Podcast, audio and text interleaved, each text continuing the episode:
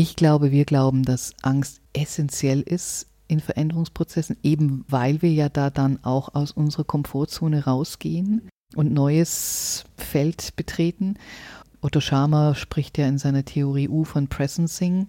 Meine Übersetzung wäre, durch dieses Nichtwissen, durch diese Stufe zu gehen, wo ich eben etwas Neues entstehen lasse und etwas Altes vorher abgegeben habe.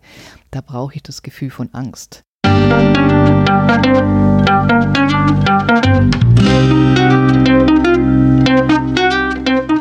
Schön, dass du wieder reinhörst. Ich begrüße dich ganz herzlich bei Ich, wir alle dem Podcast und Weggefährten mit Impulsen für Entwicklung.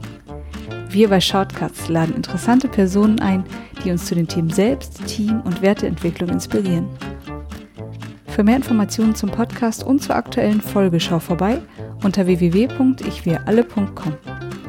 In den Shownotes deines Podcast-Players findest du außerdem zusätzliche Infos zum Gast, den Inhalten dieser Folge und zu Shortcuts. Ich bin Maike Schäbitz, Redakteurin und präsentiere dir heute ein Gespräch zwischen Martin Permatier und unserem Gast Tanja Gerold. Tanja ist Beraterin, Trainerin, Coach und Organisationsentwicklerin und begleitet seit 2010 Menschen und Organisationen in Transformationsprozessen. Ihr Anliegen ist ein Paradigmenwechsel hin zu sinnerfüllten, zukunftsfähigen Organisationen. Die Angst ist das zentrale Thema dieser Folge Sie ist vielleicht das am meisten gefühlte Gefühl, über das am wenigsten gesprochen wird. Tanja schildert uns ein neues Narrativ der Angst und wie wir Angst künftig professionell nutzen können. Denn besonders in Organisationen richtet die Verleugnung der Angst große Schäden an. Tanja zeigt auf, was stattdessen möglich wäre. Bevor das Gespräch beginnt, noch ein kurzer Hinweis zu unseren Angeboten.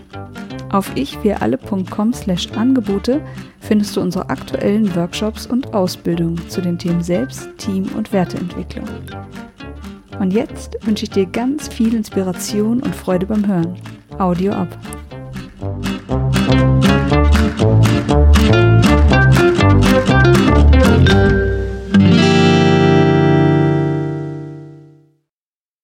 Hallo hier bei Ich für alle. Ich freue mich heute, Tanja Gerold bei uns begrüßen zu dürfen. Hallo Tanja.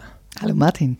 Tanja, du bist Wirtschaftsingenieurin, seit 20 Jahren in Führungspositionen im internationalen Umfeld und seit 10 Jahren auch Organisationsentwicklerin, Coach, Trainerin, Mitbegründerin und Gesellschafterin von Comment. Was machst du sonst noch alles so? ja, ziemlich viel. Ich würde meine Tätigkeit zusammenfassen als Transformationskatalysatorin und Weltenwanderin und bin in dem Zuge den Gefühlen gut auf die Spur gekommen. Ich habe in meiner Laufbahn angefangen als Beraterin in Werbeagenturen und habe dann die Marketingleitung in einem Unternehmen übernommen und irgendwann kam dann mein Chef auf mich zu und meinte so, möchtest du nicht die Produktmanagementleitung übernehmen? Ich hatte keine Ahnung über Produktmanagement und hatte auch nicht wirklich viel Ahnung von Führung. Das wären dann fünf Mitarbeiter gewesen oder sind mit fünf Mitarbeiter gewesen. Und ich habe Ja gesagt. Und habe mich dann erstmal in Produktmanagement eingearbeitet. Was ist eigentlich Margenkalkulation und Price, Target Pricing und wie funktioniert das mit dem Qualitätsmanagement und so weiter. Und so ging es mir dann in meiner nächsten Stelle genauso. Ich habe dann noch die ehrenvolle Aufgabe gehabt, ähm, Lizenzmanagement und ähm, Brand Licensing mit dazu zu bekommen und hatte auch da keine Ahnung, auch sonst keine im Unternehmen und habe mich dann da auch reingearbeitet. Und ähm, so ging das immer weiter, bis ich dann irgendwann mal bemerkt habe, dass ich ähm, auch noch andere Dinge in meinem Leben als sinnvoll achte, unter anderem eben Menschen weiterzuentwickeln. Habe mich dann selbst erstmal mit Persönlichkeitsentwicklung beschäftigt, weil ich auch festgestellt habe, okay, das mit dem Fachlichen, das kriege ich noch irgendwie hin, dass ich mich da reinarbeite, aber wie führe ich eigentlich Menschen? Und das habe ich nirgendwo in der Schule gelernt, im Studium auch nicht wirklich und im Beruf, naja, es gab so ein paar Schulungen, aber so wirklich befriedigend war das für mich nicht, weil ich dann erstmal bemerkt habe, naja, ich muss erstmal bei mir anfangen bevor ich versuche, jemanden anderes zu führen. Und habe dann meine ersten Persönlichkeitsentwicklungsseminare besucht und bin über den Weg dann auch in nochmal eine ganz andere Schiene gekommen, nämlich die Organisationsentwicklung und die Personalentwicklung und habe dann parallel zu einer Anstellung auch noch ein eigenes Unternehmen gegründet mit vier Partnern, nämlich Comment. Und habe dann jetzt erst in der Retrospektive festgestellt, dass ich da eigentlich ziemlich stark mit dem Gefühl der Angst immer wieder gegangen bin. Genau, denn wir beschäftigen uns ja heute mit emotionaler Intelligenz und dazu gehören ja die vielen Emotionen, die es so gibt und eine ganz spezielle ist die der Angst, die wir ja heute auch zu unserem Thema machen. Inwiefern hat die Angst da eine besondere Rolle für dich eingenommen? Ich habe diesen Widerspruch immer wieder bemerkt zwischen dem, naja, die Angst blockiert mich, ich kann da nicht weitergehen, ich gehe in die Starre, ich verzögere und dann aber auf der anderen Seite auch die Angst zu spüren, die mich lockt, in Neuland zu gehen, Neuland zu betreten, mich selbst wieder neu zu erfinden, achtsam wach zu sein, was Neues zu lernen und diese Neugierde, die mich dann da auch gezogen hat. Und ich habe in meiner Laufbahn und auch in meiner Arbeit als Personal- und Organisationsentwicklerin immer wieder bemerkt, dass das vielen Führungskräften so geht. Dass zwar emotionale Intelligenz in jeder Stellenbeschreibung einer Führungskraft drinsteht und dass es ganz klar ist, dass die die auch haben muss, aber was das denn eigentlich bedeutet, nämlich dass die Person auch sich selbst erstmal wahrnehmen und spüren muss und die eigenen Gefühle einordnen können sollte, bevor sie überhaupt in der Lage ist, ihre Mitarbeiter zu spüren und zu führen, emotional zu führen. Das ist mir in meiner Erfahrung mit der Arbeit der Führungskräfte sehr, sehr deutlich geworden, dass da ganz viel noch Entwicklungsbedarf besteht. Es gibt ja, also ich weiß nicht, wie es dir geht, aber also ich hatte kein Fach Gefühle in der Schule und auch nee. nicht im Studium. Aber interessanterweise, ich bin auch in so einem Unternehmernetzwerk, wo wir ja so kollegiales Coaching machen. Und das erste, wozu wir da aufgefordert wurden, ist, hier ist ein Gefühlsrad, lern mal Vokabeln. Hm.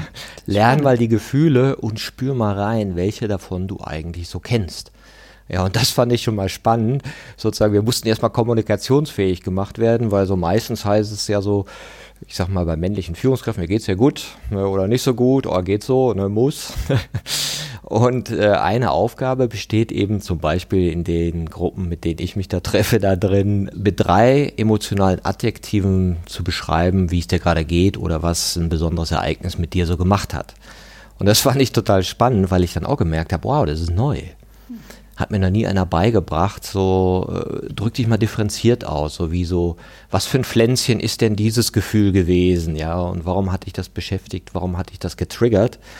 Und das sehe ich auch so, dass wir für diese Fähigkeit, emotional zu führen oder emotionale Intelligenz zu nutzen, eben so eine innere Beweglichkeit brauchen, die eben auch in der Kenntnis der eigenen Gefühle besteht die Gefühlsagilität sozusagen. genau. ja, und ich finde es spannend, dass du sagst, die Vokabeln erstmal lernen. Die Erfahrung, die wir in unserer Arbeit machen, ist, dass es erstmal schon ganz hilfreich ist, wenn die Menschen, die Führungskräfte in Unternehmen erstmal lernen, dass es vier Grundgefühle gibt. Also mit denen arbeiten wir zumindest, mit Wut, Angst, Traurigkeit und Freude. Und dass die, diese Orientierung an diesen vier Grundgefühlen erstmal eine Riesenerleichterung ist, weil, also vor allem für die Männer, muss ich ganz ehrlich sagen, ist es eine Riesenerleichterung zu sagen, ah, okay, ist das jetzt eher Wut oder eher Traurigkeit oder eher Freude? Ja, das, das kriege ich noch hin. Da komme ich nicht in den Kopf, sondern da komme ich wirklich auch ins Fühlen. Mhm. Und das Spannende eben, was meine Erfahrung ist, ist, dass wenn wir jetzt mal bei diesen vier Grundgefühlen bleiben, dass von diesen vier Grundgefühlen drei davon ziemlich schlechten Ruf haben. Mhm. Also, ja, genau, ich vermisse immer die Liebe bei den Grundgefühlen, die Klarheit, die Überraschung, irgendwas Lustiges. Ne?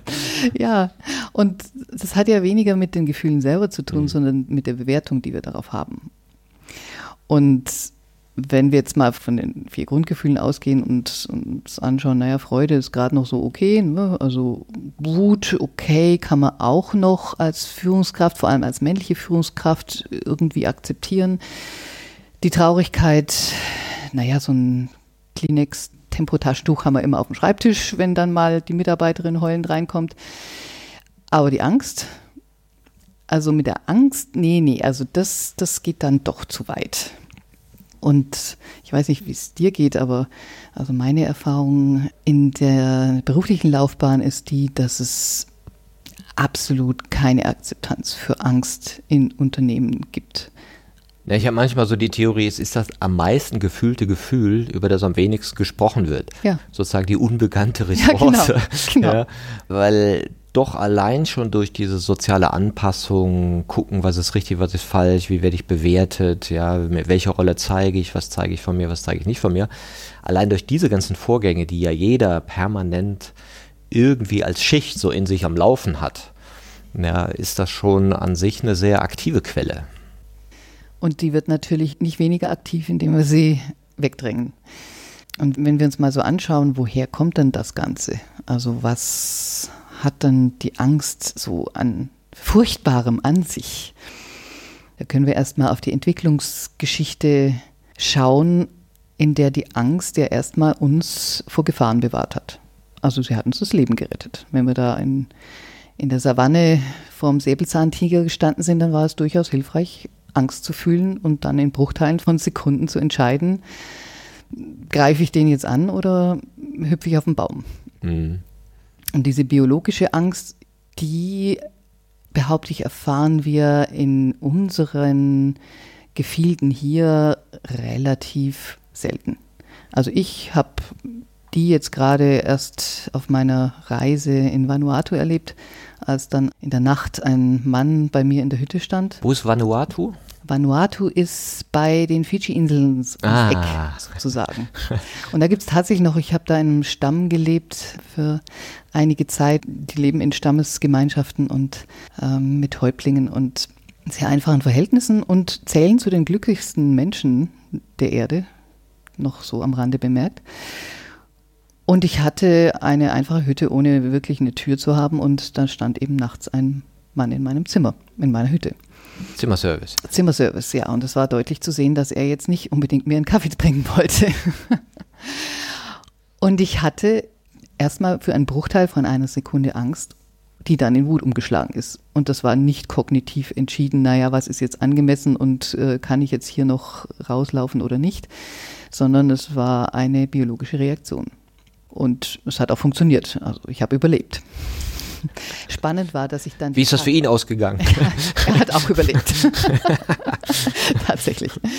Und trotz des äh, sogenannten Reconciliation Acts, den es dann danach gab, es gab einen offiziellen Wiederversöhnungsakt mit mhm. Häuptlingen und mit den Stammesältesten, hatte ich dann die nächsten Tage spannenderweise auch wieder Angst, aber eben nicht, weil er in meiner Hütte stand, sondern aus der Erinnerung heraus. Mhm. Und das ist der zweite Teil, weshalb wir eben wesentlich mehr Ängste haben als eben diese biologische Angst, dass wir allein aus der Vorstellung heraus, nämlich mit unserem denkenden Gehirn, mit unserem Neokortex, Angst produzieren können, also Angst fühlen können. Ja, und es setzt sich ja auch in den Körper rein. Also die Tiere, die schütteln sich ja einmal dann ist es weg. Wenn eine Gazelle dem Löwen entkommen ist, schüttelt die sich nur und grast die wieder, als wäre nichts gewesen. Ja, und bei uns über diese körperliche Speicherung oder bleibt die dann oft noch aktiver, so als wäre sie immer noch da. Ne? Genau das. Und das führt dann auch dazu, dass dann alte Ängste wieder angetürt werden. Mhm. Und dann die andere Geschichte ist natürlich die individuelle Sozialisierung. Wie bist du denn aufgewachsen? Was hast du denn gelernt als Kind über die Angst? Oh, da müsste ich mal überlegen. Also ich war ja bei den Pfadfindern und da gab es auch immer so Mutspiele. Also so Angstüberwindungsspiele ne? oder so kleine Rituale, die man sich so selber unter Jungs gemacht hat. Traust du dich dies, traust du dich das? Also Angst war etwas, was du überwinden musstest mhm. oft. Ne? Was, was teilweise natürlich auch äh, positiv war, weil du gemerkt hast, hey, das geht ja. Und was ist ja? passiert, wenn du dann sie nicht überwunden hast oder dich davor gefürchtet hast, das zu tun? Naja, da müsste ich mal überlegen. Es ist wahrscheinlich eher so gegenüber Autoritäten. Ich sag mal, bei uns gab es ja eine Ohrfeige in der Grundschule, da hattest du schon Angst, dass du da fällig bist oder nach vorne kommen musst und hast natürlich dann großen Anpassungsdruck entwickelt. Ja. ja. Also Stichwort Schule ist sicher ein wichtiger Faktor, durch den wir gelernt haben, Fehler machen ist schlecht und wir haben Angst davor, Fehler zu machen. Und also ich kenne das noch so aus Kindergartenzeiten, da gab es dann diesen Spruch so, Angsthase, Pfeffernase, ja, morgen kommt der Osterhase oder ey, du Schisser oder ey, du brauchst doch keine Angst haben. Also meine Mutter hat es dann immer gesagt, ha, du fantasierst doch nur, musst doch keine Angst haben. Also Angst in unserer Gesellschaft ist erstmal irrational und schlechter Berater und fühlt sich dann auch irgendwie unangenehm an, ne, mit so Herz schlägt schneller und das Krummeln in der Magengegend und eigentlich brauchen wir die ja nicht haben. Ne? Also ganz schnell durchgehen, wie du schon so sagst. Ne? Also es ist vielleicht eine Mutprobe und dann ist die Angst hoffentlich auch wieder weg. Ja, ja, genau, genau. Uh. genau. Und so haben wir, also habe ich auf jeden Fall auch gelernt, Angst muss man vermeiden. Verdrängen hat keine Funktion in dem Sinne, sondern es ist besser, sie eben nicht zu spüren. Und das, was wir durch diese Kindheitserfahrungen und durch die Entwicklungsgeschichte gelernt haben, ist erstmal unsere Taubheitsschwelle hochzufahren. Also uns taub zu machen für unsere Gefühle, insbesondere für die Angst, um sie eben nicht mehr zu fühlen. Aber das Blöde ist halt, dass die ja dann trotzdem noch da sind, die Gefühle, also eben auch die Angst. Nur weil ich sie nicht fühle, heißt ja nicht, dass sie nicht da ist. Das ist wie wenn ich das Öllämpchen im Auto abklebe, das rot leuchtet, kann ich noch ein Weichen mitfahren, irgendwann habe ich einen Motorschaden. Mhm. Und so wie du das gerade vorhin beschrieben hast, setzt sich das dann im System fest und wird dann irgendwann körperlich und kann sich dann in Symptomen wie dem nervösen Darm und Schlaflosigkeit und Rückenbeschwerden und bis hin zu Panikattacken festsetzen. Ja, und wir haben gelernt, Angst ist schlecht, also Taubheitsschwelle hochfahren, damit wir sie nicht mehr fühlen. Also wenn mhm. wir, wenn wir mal davon ausgehen, wir können ein Gefühl von 0 bis 100 Prozent fühlen und wir haben unsere Taubheitsschwelle bei 80 Prozent, dann fühlen wir alles, was unterhalb von 80 Prozent Gefühl ist, nehmen wir mal die Angst, fühlen wir erstmal gar nicht, mhm. nehmen es nicht wahr und können es auch nicht auseinander dividieren und damit etwas tun oder eben was verändern. Und erst wenn das Gefühl über 80 Prozent ist, dann nehmen wir es wahr und dann explodieren wir natürlich oder haben eine Panikattacke, weil also bei 85 Prozent Angst, da steuere ich gar nichts mehr. Und dann denken wir, ach Mist, Gefühle haben ist schlecht, also schraube ich meine Taubheitsfälle noch ein Stückchen höher. Um Kontrolle zu behalten. Um Kontrolle zu behalten. Vermeintlich. Genau, genau. Und das Stichwort Kontrolle eben nicht nur bei uns selber, sondern auch im Außen versuchen wir halt möglichst alles auszugrenzen, was in irgendeiner Form vermeintlich Gefahr bedeutet. Also unsere Zivilisation hier in Deutschland ist ja echt ein einziges Angstvermeidungssystem. Also mit Sicherheitsbestimmungen, Krankenkasse, Berufsunfähigkeit, Lebensversicherung. In Organisationen gibt es ja dann die ganzen Verfahrensanweisungen und Richtlinien und Arbeitssicherheitsbestimmungen. Und ich kenne ein Unternehmen, das hat zeitweise 1600 Compliance-Richtlinien. also ich frage mich, wer um alles in der Welt die alle noch kennen sollte. Ja, ja natürlich keiner. Ne? Ich habe neulich einem Unternehmen die Frage gestellt, die ich oft stelle, vervollständigen Sie mal diesen Satz, Regeln sind. Und dann sagte einer dann ja unabdingbar einzuhalten. Naja, und ich sage, okay, gilt das jetzt für immer oder bestimmt, ja, wir stellen ja sicherheitsrelevante Produkte her. Bei uns müssen Regeln unbedingt eingehalten werden. Also ja, okay, vielleicht in einem bestimmten Bereich, ja, wo es um die Produkte geht, aber ansonsten ne, könnte es aber schwierig werden, wenn sich alle an alle Regeln halten würden, nämlich genau an diese 1600, da wird nämlich gar nichts mehr gehen. Ne? Das wäre komplett lahmgelegt, das Unternehmen. Ich hatte ein Unternehmen, die haben tatsächlich, als sie eine Dusche eingebaut haben in ihre Verwaltung, um den Mitarbeitern zu ermöglichen, dass sie mal nach dem Fahrradfahren auch duschen können, haben eine Verfahrensanweisung Dusche implementiert, in der mhm. dann drin stand, wo es den Schlüssel gibt und wie die Dusche zu bedienen ist und dass man da nicht zu zweit rein darf und so weiter. ja, genau, und darf nicht ausrutschen. Und wenn der einer nicht unterschrieben hat, dann zahlt die Berufsgenossenschaft nicht. Ne? Genau, genau. Und das sind ja alles Absicherungsmaßnahmen, die versuchen, möglichst überraschende Handlungen oder ungeplante Handlungen zu vermeiden und damit eben die Angst auszugrenzen. Funktioniert bedingt, weil sie natürlich auch alles ausgrenzt, was in Richtung Kreativität geht. Und wenn wir jetzt mal die aktuelle Situation mit Corona uns anschauen, dann gibt es ja da auch genügend Strategien zur Angstvermeidung, die wir da sehen. Also die einen sagen, ja, es gibt gar keinen Virus oder keine Pandemie, also leugnen und verdrängen ist da eine Strategie, um Angst zu vermeiden. Staatliche Regulierungen versuchen durch Überwachen und Kontrollieren die Angst zu vermeiden und auszugrenzen. Dann wird nach Schuldigen gesucht, man versucht irgendwie die Komplexität. Ich meine, das ist ja ein mega komplexes Thema, das ja nicht einfach zu erklären ist. Da versucht man eben entsprechend Informationen zu sammeln oder eben den Schuldigen zu suchen, ja, sei es jetzt Bill Gates oder China oder wer auch immer, anstatt tatsächlich erstmal mit dieser Angst zu gehen und zu schauen, was will die mir denn eigentlich sagen. Mhm. Und es ist ja vielleicht auch bei jetzt dabei dieser große Schock, ey, wir sind alle sterblich. Ja. Ja, und äh, das fand ich auch nochmal interessant. Bei der ersten Welle haben ja alle gedacht, es könnte mich erwischen. Und jetzt ist es so, naja, wahrscheinlich ich nicht, die anderen. und schon ist das so wegrelativiert.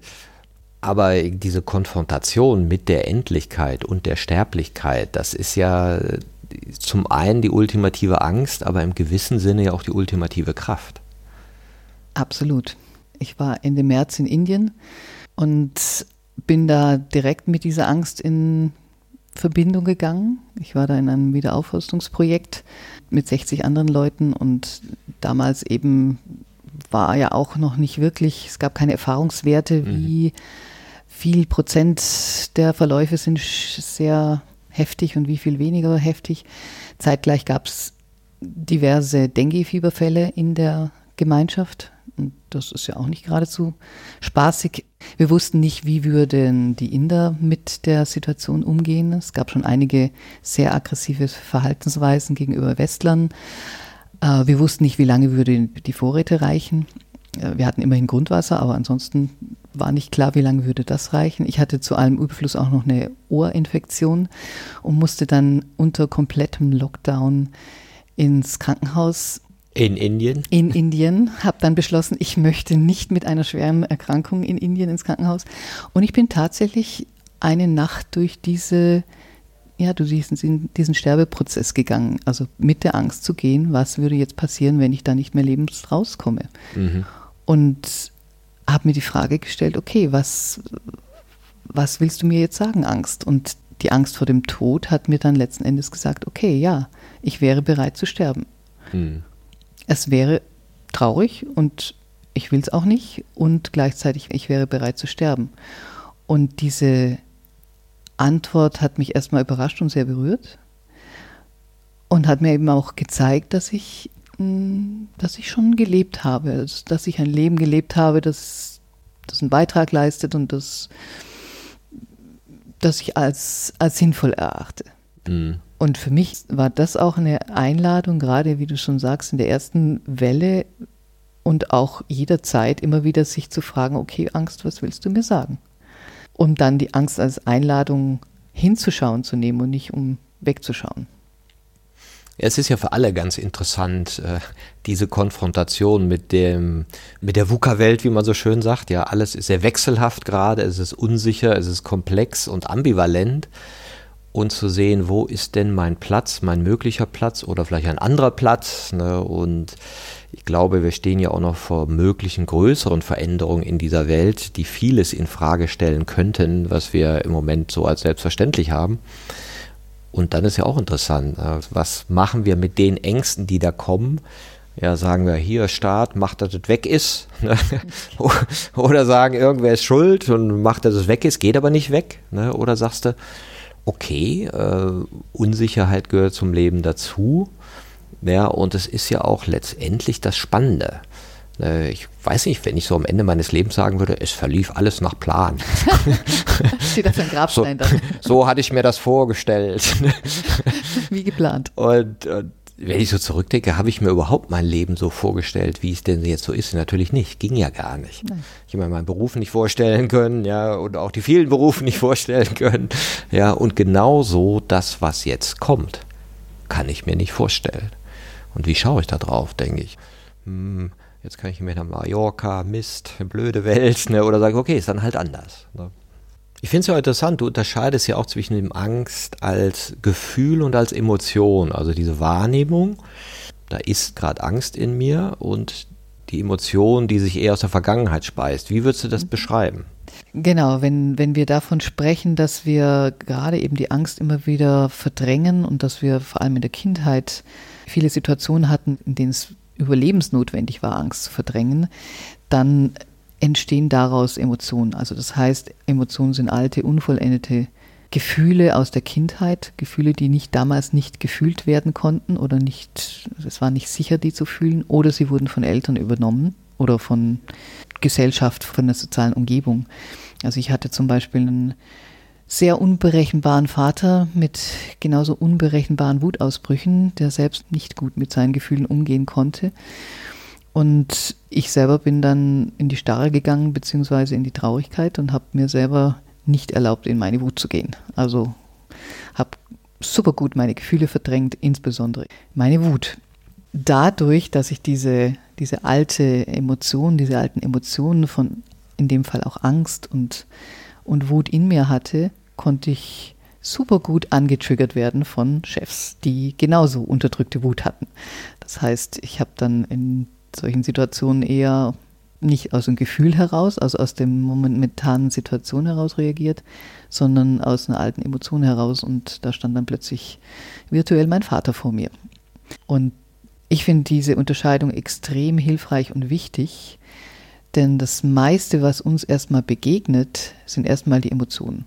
Also alles, was wir an Päckchen mit uns so rumschleppen aus vergangenen Tagen und eben nicht das Gefühl, was im Hier und Jetzt ist und was maximal drei Minuten dauert. Mhm.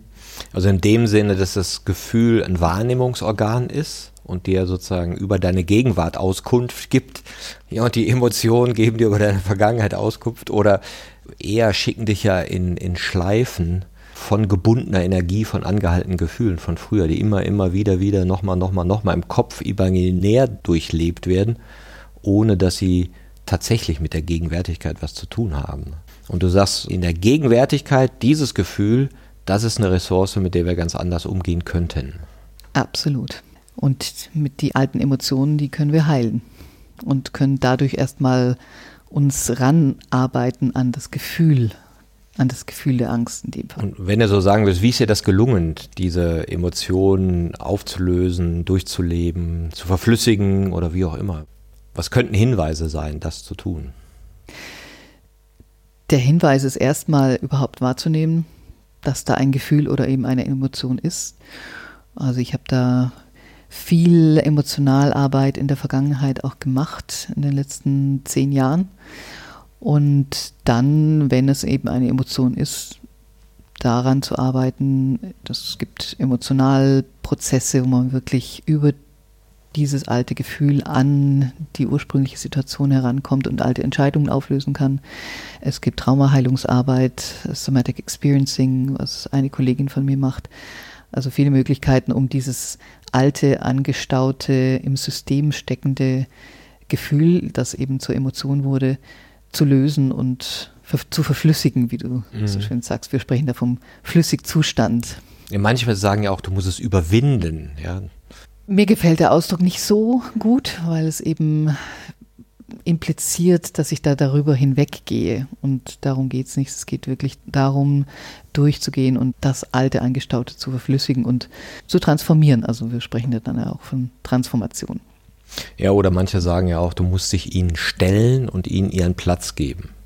Also das ist die Angst, die gehörte halt zu dem sechsjährigen Martin, ja, aber nicht zu dem jetzt. Also wo gehören sie eigentlich hin? Und da dürfen sie dann auch befriedet bleiben. Ja.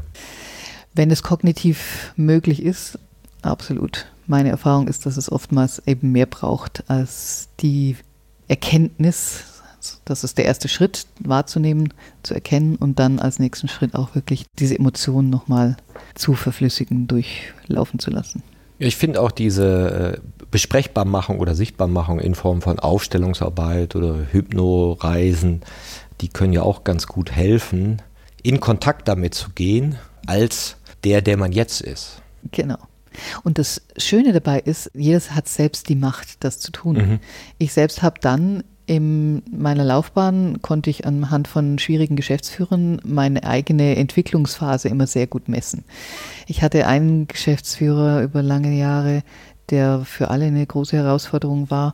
Und da konnte ich wirklich erkennen, okay, werde ich noch getriggert, wenn er wieder in einer etwas unangemessenen Art und Weise auf mich zugegangen ist. Und ich erinnere mich noch an ein Telefonat, als er mich angerufen hat und wieder seine Schimpftiraden von sich gegeben hat. Und es ist mir da zum ersten Mal gelungen, dass ich ruhig geblieben bin und dann, als er fertig war, freundlich gefragt habe, Herr XY, was kann ich für Sie tun? Und dann war erstmal Stille am anderen Ende. Und er hat dann, äh, äh, äh, ja, okay, ähm, das und das und hat mir die Antwort gegeben und gesagt, mhm. was er wollte. Und das ist die frohe Botschaft. Jeder kann für sich was verändern und diese Knöpfe zu deinstallieren, die dann von niemandem mehr gedrückt werden können. Und diese Knöpfe, also im übertragenen Sinne eben die Emotionen, die wir früher in Kindheitstagen meistens installiert haben. Ja, das finde ich auch sehr gut illustriert. Also dieses Bild, ich bin für meine Gefühle selbst verantwortlich, auch für die Alten, auch für die Emotionen von früher und nicht der andere, der sie ja macht. Du machst mir Angst, ja, du hast das getan, sondern, ah nee, ich bin ja der, der für das Zutun verantwortlich ist. Ne? Wie könnte denn ein neues Narrativ über Angst aussehen? Ein neues Narrativ generell zu Angst könnte einfach mal sein, Angst ist Angst. Also neutrale Energie und Information und vielleicht sogar eine Ressource und kein Fehler der Natur.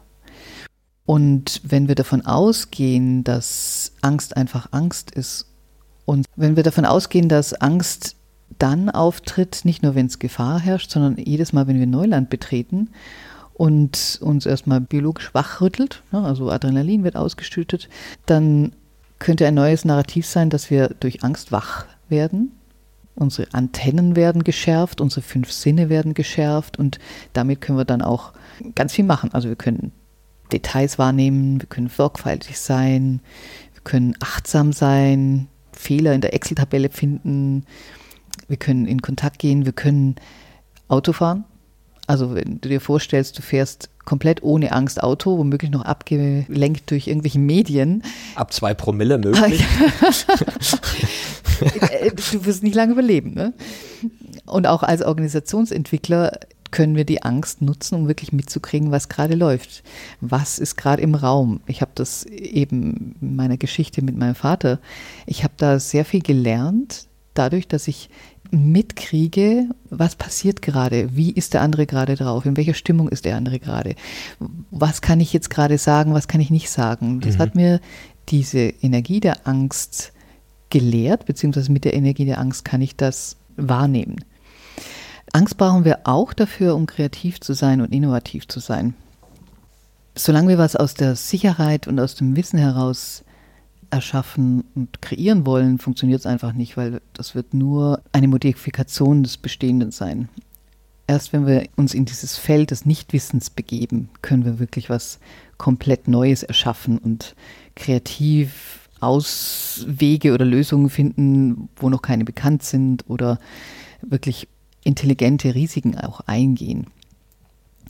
Und was ich eben auch schon meine persönlichen Entwicklung und Erfahrungen erlebt habe, ist, Angst entsteht auch dann, sobald ich aus meiner Komfortzone herausgehe.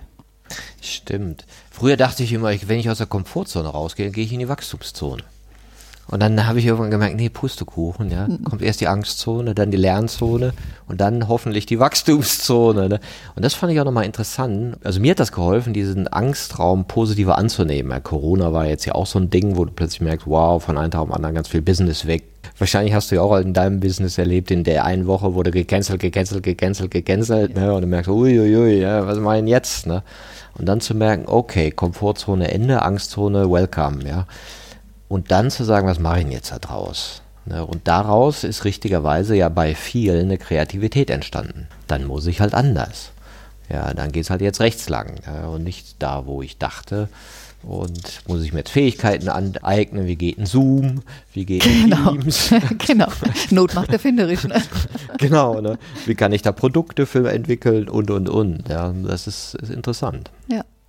Und wenn wir dieses Narrativ in Betracht ziehen, dann geht es nicht bloß um das reine Wahrnehmen und Zulassen von Angst, sondern es geht tatsächlich darum, diese Kraft verantwortlich und bewusst zu nutzen. Eben bewusst und verantwortlich sind die zwei entscheidenden Worte dabei, weil das, was wir in der Vergangenheit viel gemacht haben, was ich auch in der Vergangenheit viel erlebt habe, ist der unbewusste Umgang mit Gefühlen und Emotionen in Unternehmen, in Privatleben und die Projektion auf nach außen. Sobald wir das bewusst machen und dann verantwortlich damit umgehen, also verantwortlich unsere eigenen Gefühle zu uns nehmen, können wir auch was damit machen. Ein bisschen erinnert mich das gerade. Ich war im Zivildienst im Rettungsdienst unter anderem. Und da bist du auch in diese Situation gekommen, wo es um Leben und Tod ging. Ja, du, da, da, da, bumm, standst in irgendeiner Wohnung und einer hat einen Herzinfarkt und die Familie natürlich, wow, wow, wow, ja. Und man selber war natürlich jetzt nicht so stark von der Angst betroffen, aber war natürlich in dieser Atmosphäre drin und musste dann einfach handeln. Jetzt einfach machen. Ja, und nichts anderes.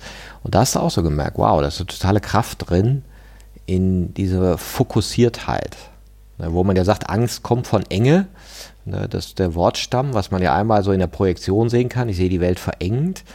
Aber auch in gewisser Weise in einer Notfallsituation hast du einen totalen Fokus. Absolut. Und das macht Fokus, Präsenz, ja. Wachheit, ja. Und wie siehst du das in Organisationen? Da spielt ja Angst auch eine große Rolle, in dem Sinne, dass sie oft auch Kommunikation verhindert. Da verhindert Angst nach dem alten Narrativ ganz viel. Nach dem neuen Narrativ ist es eher die Angst vor der Angst. Mhm. Also das heißt, die Angst davor, Angst überhaupt zu zeigen oder erstmal zu fühlen und dann zu zeigen.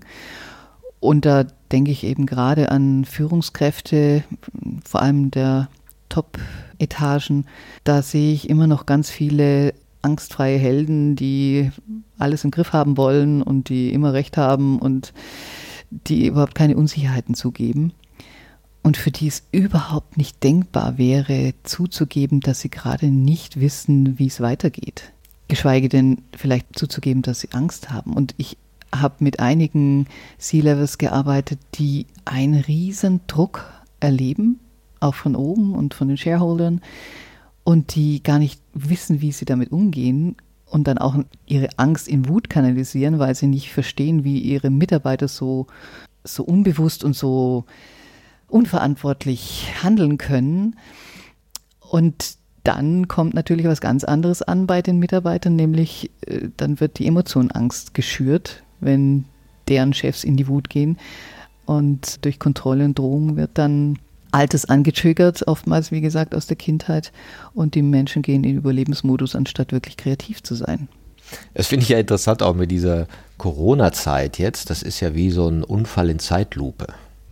Ja, du weißt so, wow, wir müssen uns ganz schön ändern. Ja, oh, wir verlieren die Kontrolle, die Leute sind im Homeoffice. Ne, was machen die da eigentlich? Was macht das mit mir als Führungskraft, dass ich die nicht mehr sehe ne, und gar nicht mehr weiß, was die so machen? Was macht das mit meinem Business, was vielleicht teilweise nicht mehr läuft oder gerade boomt, gibt es ja auch, ne, oder nicht mehr funktionsfähig ist. Ne, also sind ja ganz viele mit dem Gefühl konfrontiert, ja, wo wahrscheinlich manche sagen, jetzt erzählst du mir auch noch, wir sollen das als Kreativität nutzen.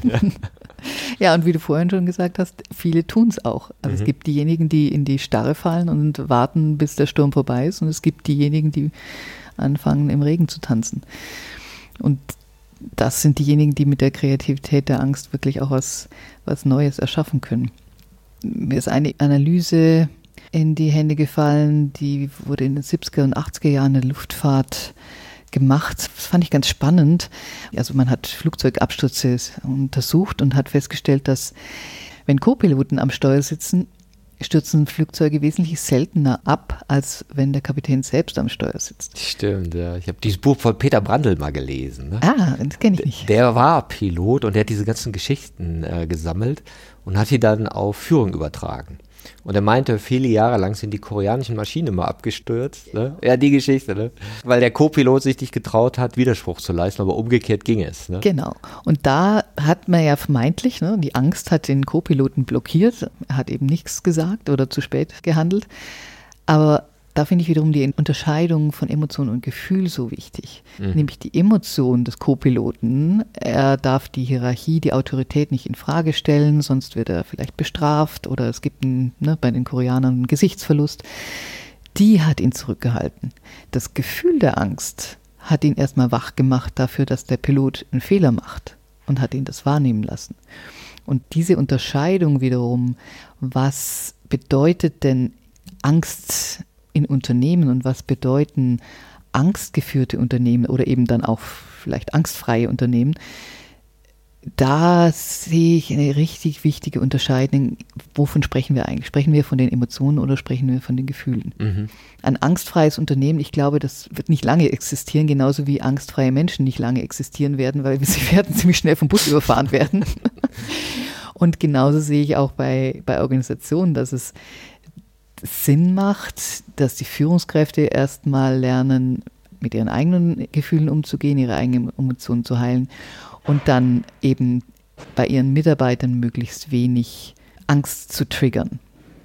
Ja, das ist ja ganz spannend. Jetzt sind wir durchaus in einer Situation gerade, wo wir auf verschiedenen Ebenen mehr mit diesen Gefühlen zu tun haben oder gerade mehr mit der Angst. Ja, Mitarbeiter, die denken, oh ja, werde ich arbeitslos, was passiert mit der Welt, kann ich das alles so aufrechterhalten, wie ich mir das überlegt habe. Das wird uns ja noch eine Weile beschäftigen.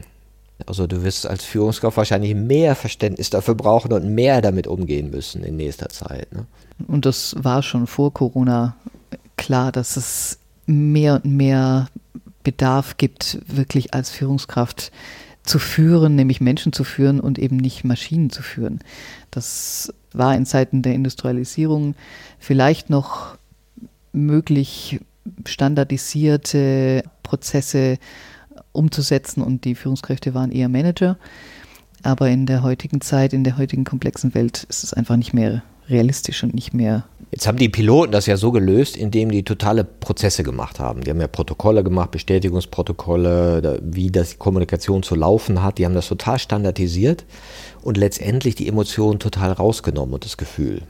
Das war ja deren Lösungsstrategie, ne? wie du eben die kulturelle Prägung rauskriegst, indem der Roger Over und so weiter sagt und die sich das irgendwie bestätigen müssen. Bei einer Firma wäre es jetzt wahrscheinlich ein bisschen skurriler Weg. Ja, sie haben vor allem, was ich ganz spannend finde, sie haben vor allem das Rollenverständnis geändert. Sie haben die Hierarchie rausgenommen. Es gibt keinen Piloten und Co-Piloten, also keinen Chef in dem Sinne mehr, sondern es gibt eben den Pilot Flying und Pilot Monitoring. Und allein durch diese Hierarchieänderung, und das kann ich wiederum gut auf Unternehmen übertragen, durch strukturelle Veränderungen, die eben nicht mehr die patriarchalen Strukturen nutzen, die dann wiederum alte Geschichten antriggern, sondern eher Stichwort Soziokratie, Holacracy, andere verteilte Führung. Ja, verteilte Führung. Mehrere Führungen in der Hoffnung, dass es auch welche gibt, die im Moment nicht getriggert sind. ich hatte gerade ein sehr spannendes Gespräch mit einer Kollegin, die Expertin ist in Soziokratie und die sagte, allein dadurch, dass die Menschen in eine andere Rolle reinkommen, eben zum Beispiel mal die Moderation von der Kreisstruktur, erleben sie erstmal, wie es überhaupt ist, Führung zu übernehmen. Mhm. Und ändern dadurch auch ihre Haltung und ihr Verhalten, erkennen durch dieses Erleben erstmal, ah, so ist es also, so fühlt sich das an. Und dadurch ist nicht immer, aber oft auch eine Haltungs- und Verhaltensänderung möglich. Und gleichzeitig ermöglicht es den Menschen, ist quasi wie eine Brücke dahin, auch mal auf ihre eigenen Themen zu schauen und nicht nur nach außen zu gucken. Genau, das ist ja eine mögliche Richtung und gleichzeitig erleben wir natürlich teilweise diesen Reflex zurück Richtung Command and Control. Die Zahlen müssen stimmen, der Chef muss übernehmen oder auch diese ähm, Fantasien eines externen Führers. Da muss jetzt mal wer durchgreifen, Einheitlichkeit sorgen, Verordnung sorgen. Ja, und so Machtfantasien, die man dann einzelnen Menschen geben möchte. Genau, das ist der Rückfall in die, in die Kindheit sozusagen, Regression Autoritätsfantasien. Genau. Autoritätsfantasien, eine mögliche Strategie. Die Hirnforscher würden sagen, das sind alte Bahnungen im Gehirn und die sind natürlich erstmal schneller und greifen schneller und kann sehr hilfreich sein, in Notsituationen darauf zurückzugreifen. Und gleichzeitig ist es einfach nicht wirklich nachhaltig. Also wenn ich dann durch Kontrolle verzweifelt versuche, die Angst zu vermeiden, dann eliminiere ich halt dadurch auch die komplette Kreativität, die ich, äh, Stichwort Richtlinien, 1600 Compliance-Richtlinien, die ich aber auch brauche, um langfristig erfolgreich zu sein. Das Stichwort Ambidextrie, gleichzeitig das bestehende Geschäft zu fördern, aber eben auch die zukünftige Visionen und Produkte oder Services zu entwickeln. Das ist sicher ein hoher Anspruch an Führungskräfte, für die es auch eben das Thema Angst braucht. Was ich eben auch erlebe ist, und was wir gerade in unserer Arbeit viel erlebt haben, ist, dass Regeln und Kontrolle oft auch kontraproduktiv sind, wenn es darum geht, wach zu bleiben, also wirklich die Angst zu nutzen. Es gab ein Unternehmen, das hat in der Produktion die Qualitätsendkontrolle eingeführt und hat dann festgestellt, dass bei diesem Endkontrolleur irgendwann wesentlich mehr Ausschuss ankam als vorher. Und dann haben sie festgestellt, naja, die Leute, die da in der Produktion waren, haben einfach nicht, nicht mehr genau genug hingeguckt. Weil sie gedacht haben, kontrolliert doch, eh nochmal einer. Doch ne? eh nochmal einer, genau. genau. Deswegen wollte ich nie einen Reinzeichner einstellen. ja, genau. Und ich finde dieses Beispiel, äh, gerade wenn es jetzt um, um Komplexität und VUCA geht, finde ich dieses Beispiel aus dem Straßenverkehr so hilfreich. Wenn du dir vorstellst, du fährst an eine Kreuzung und da ist eine Ampel und die Ampel ist rot. Welchem Land? bleiben wir mal in Deutschland. Ich weiß, in anderen Ländern ist es nur eine Empfehlung, aber bleiben wir mal in Deutschland. Was fühlst du dann? Wenn die Ampel rot ist? Wo? Ja, ich fühle mich sicher. Ne? Also ja. wird, schon, wird schon gut gehen. Ne? Passiert erstmal nichts. So, und bei Grün fährst du wieder. Ja, habe ich neulich gemacht. Kam aber ein Rettungswagen. Oh. ja, und dann, dann reagiert hoffentlich deine Angst und du wirst wach. Ja, ein bisschen zu spät. Ja. Versus dem Kreisverkehr, wenn du dir so einen Kreisverkehr womöglich mit zwei bis drei Spuren vorstellst, wenn du dann einen Kreisverkehr ranfährst, welches Gefühl kommt dann. Ja, ich kann mich sehr gut an die Kreisverkehre in London erinnern. Mhm. Ja, und die Ampeln sind mir nicht so präsent geblieben. Ja, ne? Weil dann brauchst du nämlich die Wachheit der Angst, um wirklich da gut durchzukommen. Und übertragen auf Unternehmen, wenn wir unsere Strukturen verändern und weniger Command and Control und mehr Flexibilität einbauen, dann braucht es natürlich auch die Wachheit der Mitarbeiter und der Menschen, die da in den Unternehmen arbeiten, um gut durch diese Kreisverkehre durchzukommen. Gleichzeitig ist das Unternehmen wesentlich flexibler, um sich auf unterschiedliche Momente einzustellen. Und wenn dann halt mal Viehverkehr ist, dann ist man wesentlich schneller als bei der Ampel. Genau, und das kann man ja auch gesellschaftlich übertragen. Ja. Wenn wir jetzt darauf warten, dass die großen Ampeln geschaltet werden, ja, oder jeder findet so seinen eigenen Weg, der ungewisser ist, wo ich selber die Verantwortung habe. Ne? Genau. Und dieses Wachsein in Zeiten von Veränderungen, wie gesagt, haben wir auch schon vor den jetzigen Zeiten erlebt. Ich erinnere mich an einen Spruch von Dieter Zetsche, ehemaligen Vorstandsvorsitzenden von Daimler. Der hat 2016 gesagt, die größten Fehler werden in Zeiten des Erfolges gemacht. Und der Hintergrund ist der, dass das die Zeiten sind, wenn wir erfolgreich sind, naja, dann können wir uns ja ausruhen auf unseren Lorbeeren und bleiben halt nicht wach für die Veränderungen, die da im Außen passieren. Also Stichwort Kodak, Nokia. Nokia hat ja diverse angstbefreite Manager, die dachten, naja, 50 Prozent Markteinteil 2007 bei Einführung des iPhones, sind wir sicher, hatten zeitgleich eine sehr mit emotionaler Angst geprägte Kultur, sodass die mittleren Manager sich nicht getraut haben zu sagen, ja, unser Betriebssystem ist leider nicht so ganz up to date. Und sechs oder sieben Jahre später wurden sie dann von Microsoft genommen. Mhm. Wenn sie mit ihrer Angst gegangen wären, dann hätten sie wahrscheinlich radikalere Veränderungen umgesetzt. Und gerade wenn wir in Richtung künstliche Intelligenz schauen, dann stellt sich heute schon die Frage, was wird uns dann noch von Robotern unterscheiden? Also was unterscheidet den Menschen noch von Maschinen?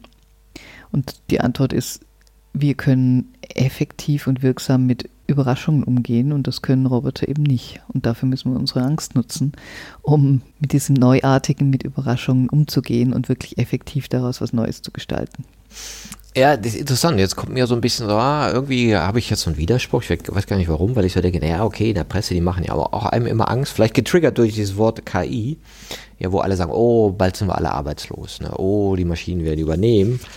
Und das sind ja auch die Ängste, mit denen viel gespielt wird. Und jetzt frage ich mich gerade, also diese Zukunftsängste, die ja ganz stark immer getriggert werden. In der Presse hast du ja immer totale Übertreibung, wenn du zurückguckst, alles nicht so gekommen. Und gleichzeitig gibt es ja da auch Dinge, nehmen wir mal Klimawandel, wo du sagst, hm, da ist vielleicht sinnvoll, Angst vorzuhaben. Ja, und ja. andere, hm, ist vielleicht nicht so sinnvoll. Also wie differenzierst du es eigentlich? Und was führt dann wirklich zur Kreativität? Und was führt eigentlich zu gar nichts, weil es nur blockiert oder nur für Auflage sorgen soll oder imaginär ist? Das ist, glaube ich, auch so die Schwierigkeit. Man müsste ja an sich denken, wir müssten alle die Hosen voll haben, wenn du merkst, wie gehen wir mit Ressourcen um. Öl 50 Jahre, Braunkohle, was weiß ich, 200 Jahre, Steinkohle 130 Jahre. Das ist ja nichts im Vergleich zu 10.000 Jahren Menschheitsgeschichte, wo du sagst, okay, da sind ja noch fünf, sechs Generationen und dann ist Ende. Und das macht uns keine Angst. Ich glaube nicht, dass es uns keine Angst macht. Ich glaube, dass es Menschen gibt, die diese Angst wahrnehmen und die da definitiv auf die Barrikaden gehen und kreativ nach Möglichkeiten suchen. Und dann gibt es eben Menschen, die sagen, es steht ja noch nicht vor der Tür oder es ist eben eine. Mich betrifft das nicht mich mehr. Mich betrifft das nicht mehr, genau. Das, ist das ja müsst ihr dann machen. Die nächste Generation, die das betrifft. Auch, und da sind wir bei den Haltungen, von denen du ja sprichst, mhm. welche Stufe befinde ich mich und bin ich sehr egozentrisch unterwegs oder geht es um was Größeres als mich selbst? Ja, das ist ein ganz gutes Stichwort, weil wir ja auch sagen, Haltung entscheidet. Ne, und gerade bei Veränderungsprozessen. Und im Prinzip hat ja jede Haltung auch so ihre eigenen Ängste. Ja, die einen sagen, oh, da sind draußen Mächte, die verschwören sich. Ne? Und die nächsten sagen auch, hey, me first, ne? alles für mich zuerst. Da gibt es die starke Angst vor Bewertung, da die Angst vor Statusverlust oder Wohlstandsverlust. Oder auch dieses Gefühl, boah, da entsteht eine Welt, in der kann ich nicht mehr ich selber sein. Ja, wir verlieren vielleicht unsere pluralistische Gesellschaft, ja, Überwachungsstaat oder solche Dinge. Also wie siehst du die Rolle von Angst in Veränderungsprozessen? Ich sehe sie als essentiell an. Wir sagen immer, wenn wir in Unternehmen gehen und große Veränderungsprozesse anstehen, wenn da keine Angst herrscht oder wenn es keine Angst gibt, dann wird uns Angst. weil das bedeutet, dass entweder die Menschen so taub sind für ihre Angst oder dass die Veränderung nicht groß genug ist. Also dass der Schritt nicht groß genug ist und dass es nur so eine, so eine Schönheitskorrektur ist, analog der viel besungenen Liegestühle auf der Titanic, die da ein bisschen hin und her geschoben werden. Aber dass es nicht wirklich eine, eine Transformation bedeutet. Und ich glaube, wir glauben, dass Angst essentiell ist in Veränderungsprozessen, eben weil wir ja da dann auch aus unserer Komfortzone rausgehen und neues Feld betreten. Otto Schama spricht ja in seiner Theorie U von Presencing. Meine Übersetzung wäre, durch dieses Nichtwissen, durch diese Stufe zu gehen, wo ich eben etwas Neues entstehen lasse und etwas Altes vorher abgegeben habe, da brauche ich das Gefühl von Angst. Ich brauche das Gefühl von Angst in solchen Veränderungsprozessen, um eben wach zu sein und die Risiken auch gut einschätzen zu können, um wirklich auch loslassen zu können, um unnötige Fehler zu vermeiden und tatsächlich auch die Angst zu nutzen, um über diese Schwelle zu gehen, über diese Schwelle des Nichtwissens zu gehen. Wir erleben natürlich, dass die Angst vor der Angst gerade Veränderung auch verhindert. Und das ist der Fall, wenn wir mit Menschen arbeiten, die teilweise schon 30 Jahre auf derselben Stelle sitzen und dieses Umwälzen von Neuem kann ich mir mitmachen wollen oder können, die haben natürlich eine große Angst und eben diese Angst vor der Angst ist das, was dann oftmals verhindert, dass etwas sich bewegen kann und die Chefs von diesen Menschen es nicht anerkennen, dass diese Menschen natürlich erstmal Angst haben. Also wenn das nicht besprechbar gemacht werden kann, und das ist die Arbeit, mit der wir als allererstes dort reingehen, erstmal Dinge besprechbar machen. Also quasi die Emotionen im System. Also auch ein System hat Emotionen, nämlich alte Gefühle, die noch nicht wirklich aufarbeitet worden sind. Diese alten Emotionen erstmal zu lösen, zu verflüssigen, damit wieder auf einer anderen Ebene miteinander gearbeitet werden kann. Also wir arbeiten da sehr stark auf der persönlichen Ebene, also ganzheitlich integral mit der Persönlichkeit der Menschen, indem wir die Menschen in eine emotionale Erfahrung bringen, eine emotionale oder auch physische Referenzerfahrung. Zum Beispiel, wenn wir mit Führungskräften über mehrere Tage arbeiten, dann gibt es jeden Morgen ein Check-in, wo die dann wahrnehmen und fühlen, was fühle ich gerade und sich darüber austauschen. Oder auch Übungen wie Sprechen aus dem Nichtwissen heraus oder das Nutzen der Angst für Design Thinking Prozesse, Kreativprozesse. Also wirklich mit den einzelnen Menschen zu arbeiten, ist ein Thema. Dann schauen wir uns auch das Verhalten an. Wie wird zum Beispiel über Gefühle gesprochen? Wird darüber ja, abschätzig gesprochen oder wird es wirklich wertgeschätzt, das auch zu benennen? Wie ist die Kultur? Also gibt es zum Beispiel geschützte Räume, in denen auch Dinge besprechbar gemacht werden? Und wie unterstützt die Struktur die emotionalen Ängste oder eben auch nicht? Und wie können die Strukturen auch verändert werden, sodass Emotionen nicht getriggert werden? Wir haben zum Beispiel einen Kunden, den wir schon über längere Zeit betreuen. Es ist eine IT-Abteilung, überwiegend Männer. Und als wir denen am Anfang gesagt haben, jetzt reden wir auch mal über Gefühle, haben die uns erstmal mehr oder weniger den Vogel gezeigt. Inzwischen sind die so dankbar dafür, dass sie gerade jetzt, wo es auch ziemlich starke Veränderungen in ihren Bereichen gibt, in der Lage sind, erstmal sich selber zu regulieren und dann auch mit ihren Mitarbeitern ganz anders zu sprechen. Sie sagen, das ist die größte Ressource, die ihnen jetzt gegeben ist. Und die haben sich in einem großen Veränderungsprozess dann tatsächlich vor ihre gesamte Mannschaft gestellt und haben davon gesprochen, ich fühle Angst, weil etwas Neues kommt und ich noch nicht weiß, wie das sein wird. Ich fühle mich traurig, weil ich jetzt einen Teil meines Teams abgeben werde und ich das loslassen darf. Ich fühle mich wütend und so weiter. Und haben dadurch die Mitarbeiter so gewonnen, die haben gesagt, sie haben ihre Führungskräfte noch nie so authentisch erlebt. Und das war ein entscheidender Faktor, warum dieser Veränderungsprozess auch so nachhaltig umsetzbar war und umgesetzt werden konnte. So dass du sagst, in dem Moment, wo es in Sprache gebracht wird, bekommt es auch eine Kraft. Wird es erstmal vom Unbewussten ins Bewusstsein gebracht und dann kann ich auch diese Kraft nutzen. Genau. Mhm. Gibt es noch andere Übungen oder Experimente, die man so machen kann, um mehr mit dieser Ressource in Kraft zu kommen? Ja, was ich auch mit Coaches gerne mache und was ich selber natürlich auch regelmäßig tue, ist erstmal Angst und Gefühle allgemein, bleiben wir mal bei der Angst, Angst mit niedriger Intensität im Alltag wahrzunehmen. Also mich dreimal am Tag zu fragen, was fühle ich gerade und dann als nächstes, ich fühle Angst, weil ja, die E-Mails, die nicht geöffnet werden. Ne? Du kriegst ja. die E-Mails und zwei sagst, oh nee, mhm. nicht jetzt. genau, also es können Alltagssituationen sein, der Telefon klingelt, ich mhm. fühle Angst. Oh, okay, Briefe mit offiziellem Briefkopf oder vom Anwalt. Oh, vom Anwalt oder so. Okay, und dann mal dem äh, auf die Spur zu gehen. Mhm. Was, warum fühle ich dann Angst? Dann durch dieses Weil kann ich dann erkennen, ist es jetzt aus der jetzigen Situation heraus oder ist es ein altes Gefühl, also eine Emotion?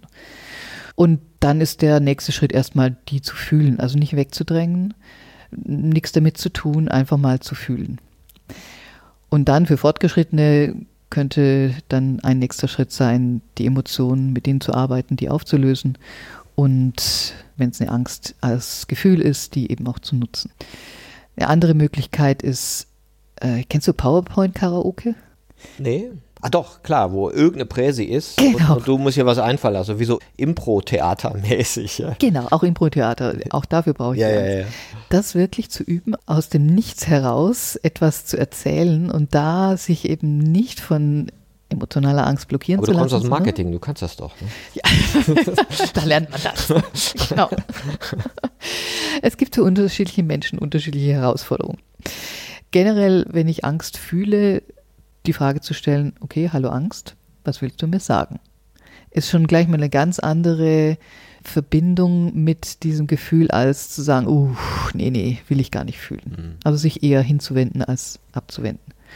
Oder wenn ich auch mit Menschen arbeite oder auch im privaten Umfeld, kann Angst auch sehr verbindend sein, indem ich mich mit einer Vertrauensperson zusammensetze und sage, okay, ich, ich fühle Angst, dir zu sagen das. Und dann zu erzählen. Ich fühle Angst, dir zu sagen, dass das, was du gerade gemacht hast, mich ängstlich fühlen lässt. Mhm. Dass ich gerne mit dir zum Abendessen gehen will und so weiter. Und Dinge auszusprechen, die ich eigentlich gar nicht aussprechen würde, hat eine unglaublich verbindende Wirkung. Tanja, ich danke dir für deine Perspektiven auf Angst als Ressource und Transformationskatalysator. Was können denn unsere Hörenden tun, wenn sie mehr von dir und deiner Arbeit erfahren wollen?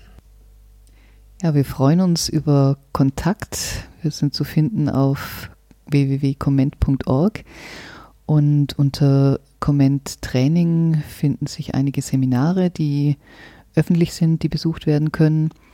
Wir begleiten Unternehmen, vor allem mittelständische Unternehmen in Veränderungsprozessen, die wirklich nachhaltig sein sollen im Sinne von, wir machen keine Schönheitskorrekturen, sondern es geht wirklich ums Eingemachte und wir freuen uns über Menschen, Inhaber, Führungskräfte, die bereit sind, solche Veränderungen bei sich umzusetzen, um dann wirklich nachhaltig für die Zukunft gerüstet zu sein und erfolgreich zu sein.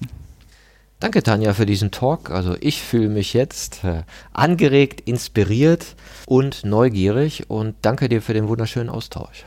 Vielen Dank, Martin.